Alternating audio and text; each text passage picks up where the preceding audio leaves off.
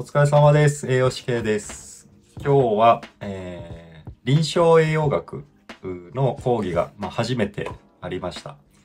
で、えー今日のメインのテーマは、えー世界の栄養不良が、えーメインテーマで、え講義がありました。で、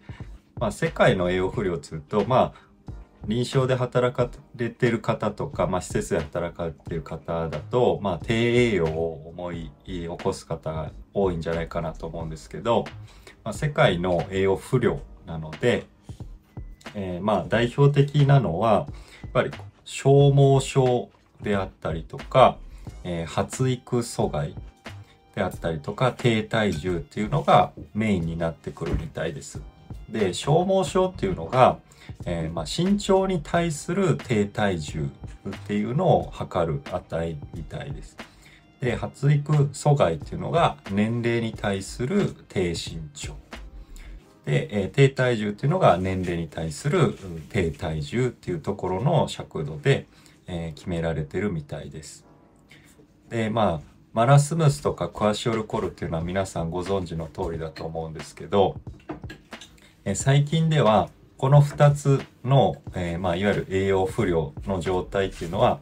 あまり使わないそうです。で何何って、えー言われてるかっていうと、えー、SAM SAM っていう風に、え書くものなんですけどそれが、え Severe Acute Malnutrition、まあ、いわゆる重度の急性栄養不良みたいな感じで、え使われることが多いみたいです。でこの SAM を、えスクリーニングするのは、え WHO が、え提示されてる、え Z スコア。まあ日本で言うと発育、え曲線ですかね。発達曲線ですかね。あの乳幼児とかで使うやつのような形で、えその、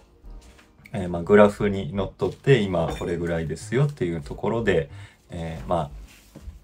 2SD なのかマイナス 2SD なのかとかそういうところを判定するみたいです。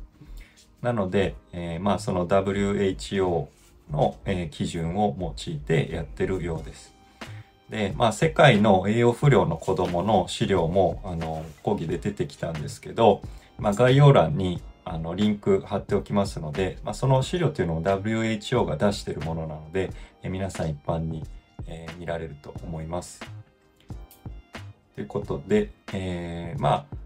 低栄養の基準とかそういうところはまあ臨床で働かれている方は多いと思うのでそこら辺は割愛して、まあ、今回は世界の栄養不良